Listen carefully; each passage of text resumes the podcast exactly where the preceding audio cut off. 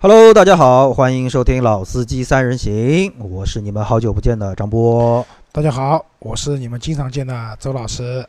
大家好，我是天天和大家见的杨磊。所以你是大宝。那我们今天这一期节目啊，是延续上一期的二零一八年的七月份的一个销量盘点。那到我这个环节，大家知道了，肯定开始是介绍 SUV。那我们先来看一下一八年七月 SUV 的这个销量的一个总榜的一个情况。排名第一位，哈弗 H 六，七月销量是两万六千零四十二台，一到七月的累计销量已经是接近二十五万台了。排名第二，大众途观，七月销量是两万五千五百五十五台，一到七月的累计销量是十七万三千四百九十六台。排名第三，吉利博越，七月销量一万九千四百一十三台，一到七月的累计销量是十五万八千五百零一台。排名第四，广汽传祺的 GS 四，七月销量是一万八千零二十六台。排名第五，宝骏五幺零，七月销量是一万六千九百九十七台。排名第六，别克昂科威，七月销量是一万六千零六十台。排名第七，宝骏五三零，七月销量是一万四千零三台。排名第八，吉利帝豪的 GS 系列，七月销量是一万三千六百三十四台。排名第九，丰田的 iV4，七月销量是一万三千零九十一台。排名第十位，荣威的 iX5，七月销量是一万两千六百零三台。SUV 的销量总体销量总体的前十下，滑，总体下滑，下滑的还蛮厉害的。其实啊，从我个人的角度来说啊，我希望它下滑。为什么呢？就是我始终觉得中国前一段时间汽车消费在 SUV 的这种热，是热的有点不正常。为什么这个不正常？你觉得咱们这么说啊，首先第一，呃，对于所呃普通的 SUV 来说，其实你说能比轿车的空间能大到什么程度，未必。第二不是一个，未必是不大，那这这我说的比较客气嘛，对吧？第二一个，这么大的块头，停车各方面也都是问题，而且实际上我们不管从操控角度来说也好，还是从驾驶的轻松程度上来说也好，其实轿车不会比 SUV 差。这是一二一个，如果真的从家用车就是满足家用空间的这个角度各方面来衡量的话，那我觉得可能过一会儿周老师会介绍的 MPV 会比 SUV 更有优势。那其实我们倒过头来看，就是其实你在国外也很少看到像中国汽车消费市场这样，就是 SUV 这种一枝独秀到狂热的这种程度。不是很少，是没有。所以我是希望说，像这样的所谓的 SUV 的这个销量下滑，不要是所谓季节性，就是淡季的这种情况，而是真的是汽车市场理性的一种回归。大家开始真正认识到了 SUV 的所谓的好处，对你来说到底有什么用？就包括现在很多人买七座的 SUV 一样，呃，一年可能开不了一次，用不到一次，买的时候嘛拼命要买七座，七座又不享受六年免检，两年上次线，然后呢停车又是问题，开车又开不好，就种种七七八八的问题，就是那种热啊，大家需要冷静一下。啊，我我来讲一下啊，其实我觉得这段时间长城遇到危机了，长城危机的厉害了，不是遇到危机。就是为什么这样讲啊？哈弗 H 六是的，现在还是排名第一位，可是和它风光的时候比呢，嗯，动辄四五万的销量来比，现在已经掉了将近一半了，两万六千多台，而且 H 六还是属于那种就战术上和吉利是一样的，多生儿子好打架，对吧？H 六和 H 六衍生的车型，那叫一个，太乱了，那叫一个多呀，还红标蓝标，对吧？太乱了。对的。那么我觉得 H 六在国内已经火了好几十个月了，就好几年了嘛，对吧？但这个车我总觉得这两年没有革新，对吧？即使出一个什么二零一八款或者什么出一个新款的 H 六，你可能会在内饰上各方面你会看到有一些不一样的地方，但它本质上还是这一代车型。对，所以逐渐逐渐的这个市场的这个饱和度啊，就是我们讲一杯水里面盐放进去，放多了以后，这个盐饱和了，再进去以后就融化不了了。那我觉得长城的 H 六，其实包括它其他的一些车型，像 H 二，我都没看到 H 二在什么地方。这些原本都是卖的比较好的车型，现在看不到了。第二个危机来自于什么？它的魏，就世界杯的时候魏的广告广告，嗯，就满大街对吧？就是大家都能看到嘛。六月、七月，对吧？都是它的广告。然后我老婆看了这广告以后，就觉得这广告不好，就是放在世界杯里面，感觉这个车有一种违和感，就不搭调嘛。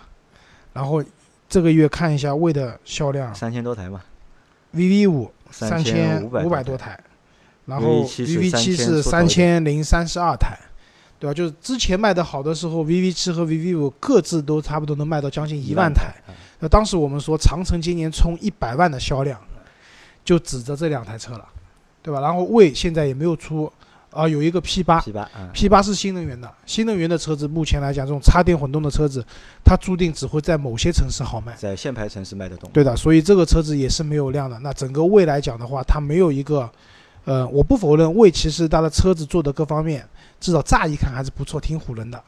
那但是可能就是因为乍一看还不错的原因，销量在逐步逐步往下走了，对吧？那么也就是说，长城它本身在卖的那些 H 系列的车型，然后车展上出了那个 F 五，对吧？就号称走更加时尚、年轻，呃，就是价格可能会再便宜一些的，这主主打那个年轻人市场的这样的车子，现在我们也没有看到。但其实还是一样呀。其实我觉得除了外观上面略微有点变化，但是还是换汤不换药的一个对的，我杨磊讲的这个东西，其实我觉得啊，就一语中的，就是长城现在遇到的问题就是换汤不换药的产品太多了，那接下来很有可能它的销量会往下掉的蛮厉害的。而且说到这里啊，就是我发觉一个很有意思的一个规律啊。长城的 H 六是整个就是 SUV 就是市场的一个风向标。虽然说虽然说它一直排在第一名嘛，但如果它的销量好，如果它的销量如果它能够排排在第一名，它能够卖四万台的话，那它下面的车啊整体销量都在都是两万、三万、两万、三万，对吧？包括其他品牌的车都是两万、三万 SUV。但如果它的销量不好，它虽然说还在第一名，它如果只卖两万多台的话，那可能排在第五名、第六名的只能卖一万多台，对吧？它是一个就是 SUV 市场的一个风向标。对，但魏派呢又是长城的一个风向标。魏派的车如果如果能能够卖到一万台的话，那长城的 H 六估计就是四万台以上。呃如果 H 六只魏派只能卖三千台，或者是四千台的话，那 H 六的量就马上就又下来了。就这是我想讲的，他们遇到第三个危机，什么危机？就是整体的 SUV 的市场。刚才就像张波讲的，SUV 没有想象中那么好的，你就觉得你做的高一点，做的高点又怎么样呢？对吧，做的高开起来还累了。然后 SUV 的内部的乘坐的空间，其实跟同等级的同车身尺寸的轿车比，没有任何的优势，对，无非就是后备箱因为开口大，可能放东西方便一点，仅此而已。所以你真的需要一辆城市的 SUV 吗？没有任何的越野功能的，对吧？即使是市区这种市区全时的这种市区或者适时的市区，也只能讲心理上可以安慰一下。真的你要去玩一些呃越野车要做的那些事情，它其实大部分都是做不到的。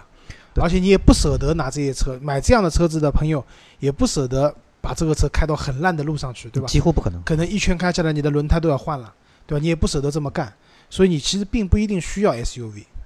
加上我是觉得现在，因为可能啊，就是我们前面讲的轿车的时候讲的，比如说德元朗，对吧？卡罗拉，包括像什么科沃兹，类似这样的一些车子，现在卖的都很好，然后他们的售价真的很低。那这个售价低的一个原因是，也是被自主品牌的 SUV 给打压了。因为如果说这个车卖的贵的话，那大家可能就把眼光都看到 SUV 上去了。但是这些车因为现在卖的真的很便宜，德元朗七万多块钱就能买了，八万多块钱可以买个配置还过得去的车子了。在这样的情况下，那大家会觉得说，其实我买一辆这个车，维修保养、停车各方面都会更方便，对吧？那我没有必要去买辆 SUV，所以这就是长城面临第三个危机。大家买 SUV 的这种冲动，比往年要下降了。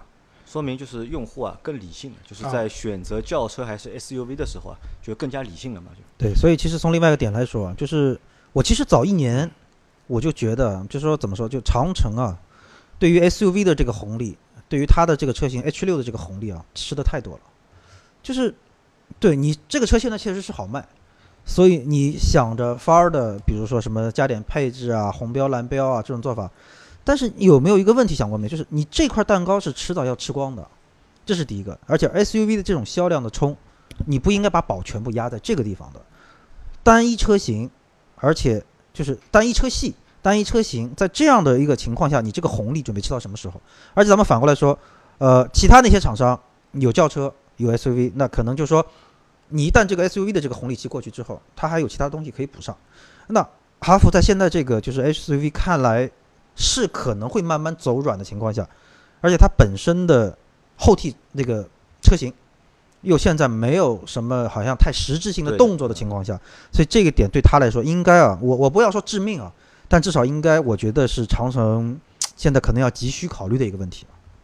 啊，那在这张榜单里面，就是在很下面的里面，我找到了最新上的那两台车嘛，一台是一汽大众的探戈。和就是丰田的奕泽。泽，你们猜一下这两台车谁卖的比较好一点？哎，我还真的没看到嘞。因为在我看到了。很下面吧。探戈。探戈吧，啊，探戈卖的好一点，因为探戈它，因为探戈应该是在七月份才上市的嘛，但它我现在在这张表上已经找到了它的销量，它在七月份它显示的一个销量是四千多台，就超出了就是我的预期。啊，探戈呢，我觉得一个是要看八月份的销量，因为因为我们这个榜单不是车牌所的那个上牌数，就是是经销商批批发数。那全国那么多丰田的店啊，不，一汽大众的店，对吧？那这个每每个店进几台车，那这个销量就出来了。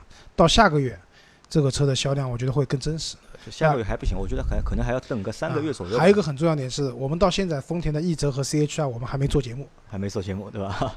探哥我们做过节目了。啊奕泽的话会卖的多一点。奕泽的话，我看了一下销量，就是丰田的奕泽是卖了两2000千多台，对吧？那这个销量可能是比我预期的要稍微差一点。我我本来认为就奕泽可能一个月能够卖个五千台以上吧。我都没有找到 CHR，呃，对，这张榜单里面可能没有统计进去，因为也是等于是七月份新的车型嘛。其实一泽也是有个问题啊，一泽的问题就是说，嗯我们撇开所谓车的好坏不说啊，我找到了 CHR 一百五十一台。一百五十一，就是我们节目就上一期节目刚开始我们在说，就是所谓的什么叫好车和坏车。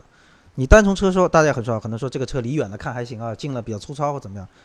但是最关键的一个点是这个车的一个定位，它实际上更适合的就是单身，对的，它的这个定位太窄，我觉得。主打这种所谓的年轻啊或者个性，在你有其他的整体的我们说产品力也好，调性也好，没有办法去真的把它包装到那个你想要的达到那个层面的话，这个就是真真实的市场反馈。那一汽探戈，我是觉得也有很多人在说，一汽探戈根本就不是 SUV，SUV 就是一个轿车，拉大一点，怎么样探戈怎么样问。题，我觉得就除了贵一点，其他也没什么太大对就是除了贵一点。整体来说，呃，造型，呃，空间，包括品牌，你似乎找不到太多的。我们不要说攻击他，就是你你想黑，你似乎你要还想一想，到底黑他什么？所以这个问题其实也最终在市场上很真实的表现出来。价格贵还能通过降价去解决，对，嗯但你产品的定位有偏差，你就很难，你即使把价格降得很低，总有比你更便宜的车子对，。因为那个受众群本身就小嘛，对对吧？因为我觉得它就一折的受众群其实定的不是很合理的，因为它定位就是单身的青年男女，但这个车卖的又不便宜。呃，是这样，就奕泽的车身尺寸呢介于紧凑型和小型之间。你说它是小型 SUV 呢，它比小型大；你说它是紧凑的呢，它又比紧凑的要小一点。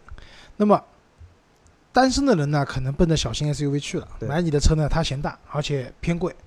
那真的是，比如说考虑家用空间两，口之家甚至三口之家了的话呢，我去买 SUV 呢，我可能奔着紧凑型去的。那你奕泽这些车给我的好看是好看，哎第二排，但但第二是排这个空间有几个问题在对空间受不了嘛。就是这个空间不光腿部空间，你的头，因为它那个车有点溜背的造型呃关键，是头部空间头，部空间各方面有蛮大缺失的，所以你做家庭使用太小，所以它一个相对来说比较尴尬的地位吧，我觉得。好，那我们接下来再来看一下啊，就是自主品牌的 SUV 的七月份销量情况。呃，排名第一，哈弗 H 六；排名第二，吉利博越；排名第三，广汽传祺的 GS 四；排名第四，宝骏五幺零。其实这个榜单原则上来说，跟我们的总榜的差不多嘛。差的不是太远。那呃，比较多的，我们从第五呃第五名开始看啊，第五名是宝骏的五三零，七月销量是一万四千零三台，排名第六是吉利的帝豪 GS，七月销量是一万三千六百三十四台，排名第七荣威 X 五一万两千六百零三台，排名第八吉利的远景叉三，七月销量是一万零八百一十一台，排名第九领克的零一，七月销量九千二百六十台。排名第十，吉利的远景 SUV，七月销量是九千一百五十一五十七台。之前表扬过的领克，啊来了啊，而且我们去看，就是在近很稳定在对在近两个月里面，就是是 SUV 的销量每个月都在跌，但是领克的销量基本上都保持在九千到一万之间，没有什么就是而且很大的跌幅，据我所知，领克其实产能不大的产能也有限，对吧？啊，对的。所以在这样的情况下，这个车子每个月卖到九千台左右，非常稳定一个数字，其实了不起的。那我觉得这里再夸一下吧，一个是价格稳定，对吧？不降价，也不加价，然后总体来说就是让你买的时候会比较有信心。那第二个的话呢，就是我们我还是想去比较一下魏派啊，因为这些车我们都看过嘛，对吧？魏派的车子的配置也很炫酷，但是它多给你的那些炫酷的配置，有些东西其实是没有用的，比如说流媒体后视镜，实用性不高，对吧？然后给了你一个二十寸的轮胎，实用性不高。那类似于这样的东西，在魏派身上会看的比较多，就是乍一看嘛，不错。那么到领克身上以后呢，你会发现领克是一个更加注重内功的一辆车。可能车子外观看起来很多人说它丑，那我也承认是蛮丑的，对吧？但是进去以后，这个质材质、质感各方面都很不错，对吧？那行驶起来的那个我们讲那个 NVH 就是噪音各方面确实还不是特别好，可能和同平台的 x C 四零去比的话有很大的差距，但是价格便宜啊，对吧？然后他买到十七万多的版本的话，已经基本上它的主动安全的配置已经和高配的沃尔沃一致了。那在这样的情况下，如果你不是特别看重品牌，对车的外观你也能接受的话，那买这个车其实可以带给你的这种驾驶方面科，我们不讲不讲乐趣，驾驶方面的这种科技感，它是非常强大的。所以这也是这个车现在有能要这样的一个销量的一个很重要的原因。而且我们看一点啊，就是我发现这场榜单里面前十名里面，就自主品牌 SUV 的一个销量前十里面啊，前面十位里面五个席位是吉利的，吉利的是吉利的博越，对吧？吉利的帝豪 GS，吉利的远景叉三，然后领克零一，吉利的远景 SUV，就十个里面有五个是吉利的，对吧？然后这个如果它已经在这样一个情况下面，如果再卖不好的话，就是也不叫卖不好，就是我们找到了就是吉利能够卖那么多的一个原因。呃我我我把这张榜单的，我把就是这个的反到前面去看一下，我去看一下轿车，它在就是自主品牌里面轿车吉利它它排几个？就自主品牌轿车排行里面，吉利是第一名、第二名、第三名。第三名就轿车、它排了三位，探探花花都都是它。SUV 里面它排了五席，它占了五席嘛，那可能这个东西的确是吉利啊，大吉利的确蛮蛮牛逼的，只是目前在 MPV 上面是看不到它。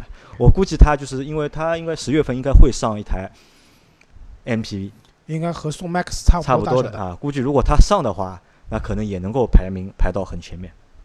其实其实其实另外一个点，我想说的就是刚才讲到领克和那个魏派的事情，其实这个这个观点我其实一直在犹豫，该说不该说，已经蛮长时间了。就是大家讨论讨论嘛。魏派其实蛮充分的代表了中国的一些相对比较急功近利的厂商的做法，就是有噱头的东西全部给你堆上去，就是一个怎么说噱头的一个堆积品。但是呢，领克相对来说给我的感觉啊，就是 在内功方面会更注重一些。那我觉得可能这个从吉利我们反正也看过那些车，我是觉得说，不管怎么样，就它在内功方面的这种这种一些，你说积，你说也不能说积淀嘛，就是重视程度，会比那些纯噱头的那些东西，我觉得市场不傻，消费者不傻，应该还是会有很直观的表现啊。周老师同意这个说法？我不是很同意。嗯，我也不太同意。其实魏派不能讲是把有些东西堆起来，其实在魏派身上是可以看到的魏建军先生的心血的，，嗯，他的想法，他的一些初衷，在这个品牌上面是可以看到的。问题出在什么地方啊？长城和吉利之间差了一个沃尔沃，对的，少一个倍数。其实大家都是一个堆，你看啊，魏派的车是堆配置，但领克的车其实也是堆配置呀，就堆？的不大家都是同的配置。配置嘛，大家都是在堆配置嘛，无非就是一个风格，就是魏派的一个设计的风格，可能就是会偏向于就是中国人的审美一点，但吉利的那个呃领克的那个配置，就是我们看出很欧化的一个配置，很很欧化的一个设计我。说的再直白一点啊，魏派上面如果有一套半自动的这种驾驶辅助的功能，比如说什么自动跟车这些东西，你可能不太敢用。但在领克身上大家比较敢用，为什么？因为沃尔沃就做这个东西的因，为后面站了一个沃尔沃它它它的背书里面是有沃尔沃的，那么你就比较敢用。所以我觉得他们之间的差就差了这个东西。所以我其实我其实还是为什么说我还坚持我的观点啊？就咱们说，你就是我们用沃尔沃来做背书，对于吉利来说啊，其实这个也是说他注重这套东西。我本来觉得张波会说就是魏派比较土，不只是土，就其实就中国的那个审美，就是我觉得他那个就是这套设计语言的确是有点土的。因为因为我为什么就说，就说我不管为什么，就你还能够想到说通过你的战略一步一步让沃尔沃成为你的背书，说明你注重的是你注重的其实是内在的东西。那如果说按照我们刚才说所谓土不土啊，或者说堆砌来说，最早李师傅当年那句话“四个轮子加个沙发”，那个我觉得就是标准的堆砌了。但是它恰恰是在做内功上的很多东西，所以导致今天吉利可以用沃尔沃来做背书，而长城咱们实话说，这么多年了，从最早的什么赛弗开始，你在 SUV 里面走了那么那么那么早，而且实话说是走得很强。哎，但说实话，我我倒真的是一直认为长城是中国 SUV 的一个领军者，因为他的那个 slogan 好像也是这一句话。而且实话说，就在我的概念里啊，因为我最早买过长城的那个哈弗 H 三，在我这个之前，什么赛弗啊那些车出那个赛赛银赛赛银对啊，真的，其实说就对于中国本土 SUV 来说，长城绝对是一块响当当呃第一，我觉得它就应该是排在第一的牌子。但是这么多年了，你的内功方面，就是说你的准备啊，有没有通过各种不同的渠道，从战略上去做点准备？其实就像你讲的，SUV 的红利他们吃的很多，对，因为他们比较开始早做 SUV，红利吃到了，但红利吃到一定程度以后呢，要返现的嘛，对吧？要返点的嘛，对吧？这个时候慢慢的，如果说你的功课做的不够多的话，那市场会让你还出来的。好吧，那我们接着往下看，接下来我们看一下合资品牌的 SUV 销售情况。排名第一，大众途观，七月销量两万五千五百五十五台；排名第二，别克昂科威，七月销量一万六千零六十台；排名第三，丰田 iV4，七月销量一万三千零九十一台；排名第四，日产的逍客，七月销量一万零五百六十一台；排名第五，起亚智跑，七月销量是九千七百七十四台；排名第六，奔驰的 GLC。七月销量九千七百五十六台，排名第七。丰田的汉兰达，七月销量是九千四百八十七台，排名第八。本田 XRV，七月销量九千二百一十七台，排名第九。本田缤智，七月销量九千一百六十二台，排名第十。日产奇骏，七月销量八千八百六十八台。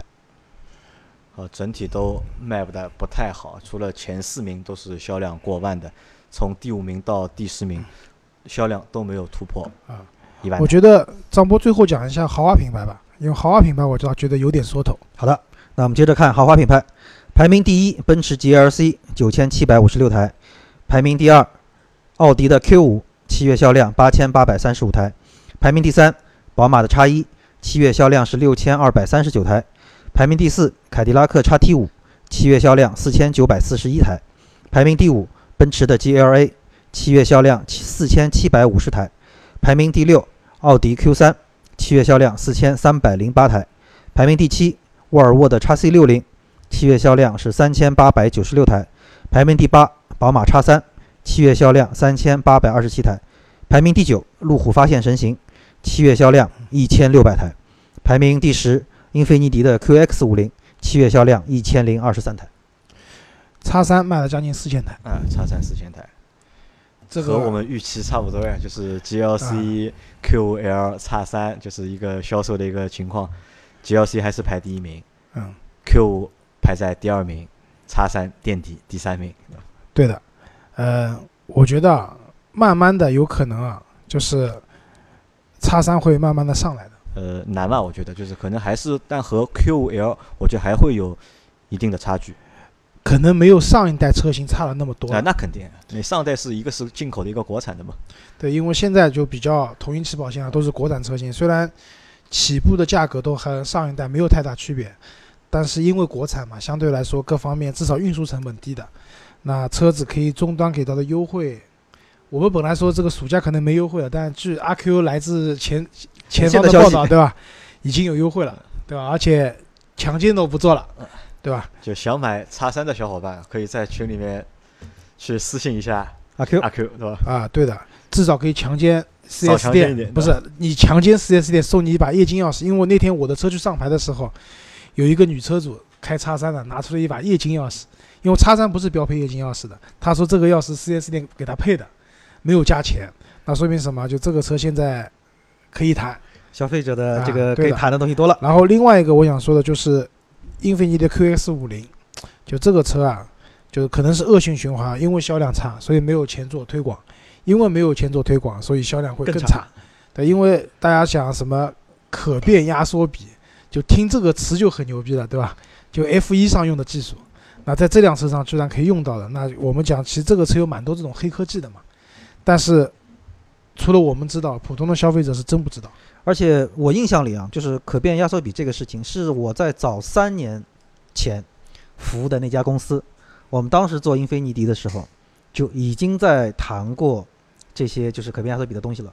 但是三年过去了，依然就没有对这个所谓最牛逼的这么一个东西做任何的更多的露出。但我说实话，就是中国的用户或者中国的市场其实是不吃这一套的。你这种可变压缩比，对我们用户来说到底有多大的作用呢？其实没有多大的作用。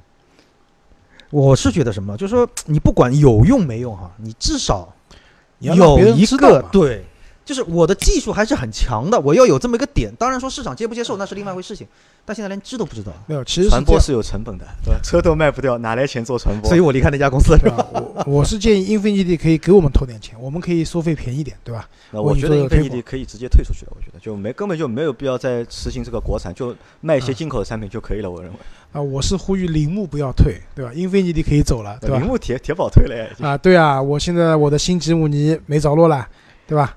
好，那接下来把节奏交还给周老师。啊，好的。那 SUV 讲完以后呢，我们接下来讲 MPV 了。那这次 MPV 还是有些变化的啊。变化还蛮大的。啊，首先啊，五菱宏光的销量也降得很厉害啊。其实整体 MPV 的市场的总总体销量没有降，但是五菱宏光降的厉害了。这个曾经呢，就是去年我们说它是那个所有乘用车里面排名第一位的，啊对吧？这个月只卖了一万，呃上个月只卖了一万八千九百二十八台。因为对五菱来说，它这个销量每个月都是四万台左右，对吧？但这个月到七月份的话，只卖了一万八千九百多台。我不知道是不是因为上汽通用啊，包括大众啊，就上汽集团下面，他们会在暑假里面检修自己的生产线。重新排产，对吧？啊，对，就是我不知道五菱宏光这个是跟生产线有关还是怎么样，我不知道。那看看下个月。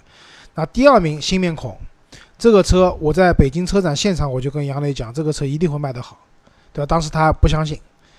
宝骏三六零，一万两千六百四十三台，排名第二位了，把 G 幺八挤下去了。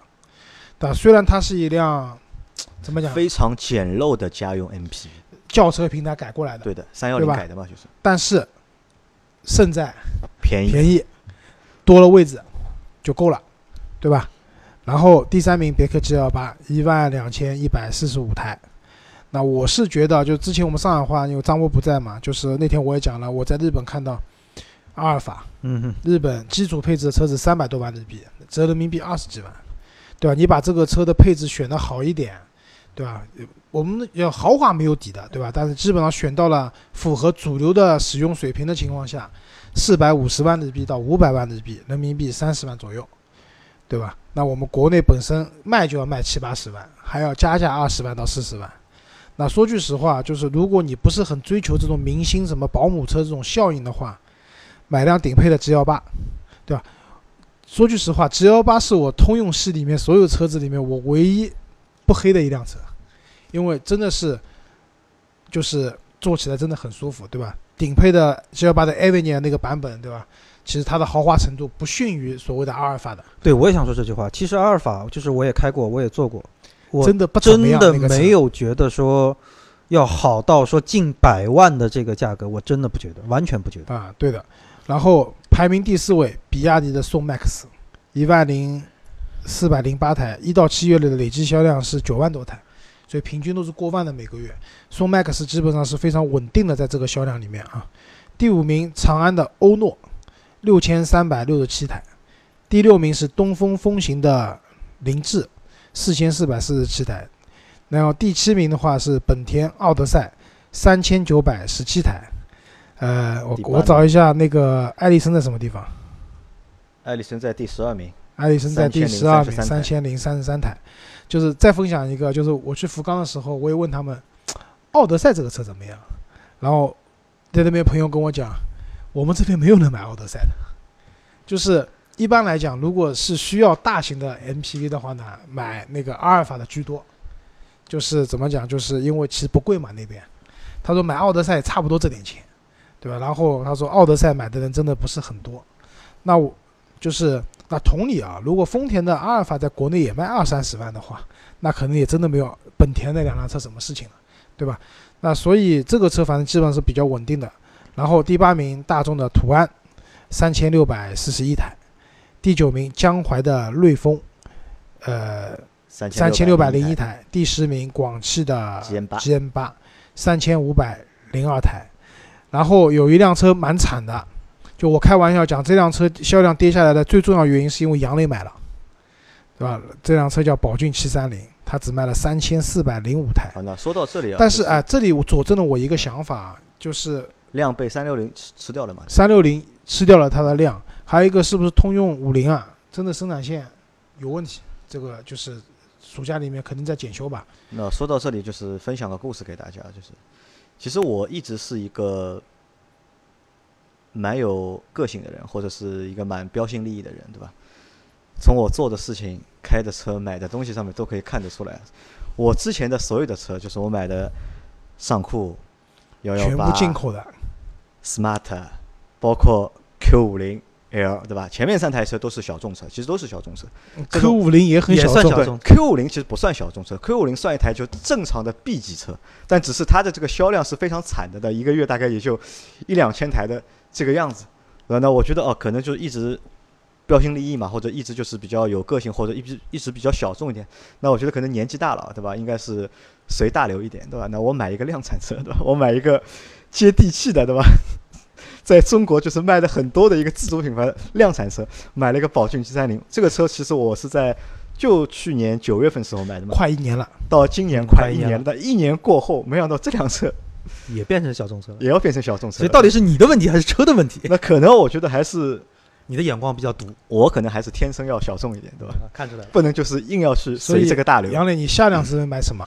下一辆车，那下一辆车我估计可能就真的要还是小众车，因为我打算是想把我到十月份过了之后，我可能会把 G 三零换掉，我可能会去换一台，我想等那个就是大通的那个、那个那个 G G 五零，啊，那我想去选配一台就是 G 五零，啊，我会跟大通的公安公司讲一下，让他们赶紧让你不要买这个车，不要买因为这个车。啊买了这辆车也变成一辆小众车了。因为那个车本来就跑不出量的嘛，哎，不过奇话说啊啊，不一定啊，那个车你推荐我看过了，其实还不错的一台还不错那台车，对吧？因为到时候我们等这个车，就是后面我们如果能够拿到一些就是嗯资料的话，那我们可能会去做一下这台车的一个节目。哎，不过大通 G 五零我也蛮感兴趣的。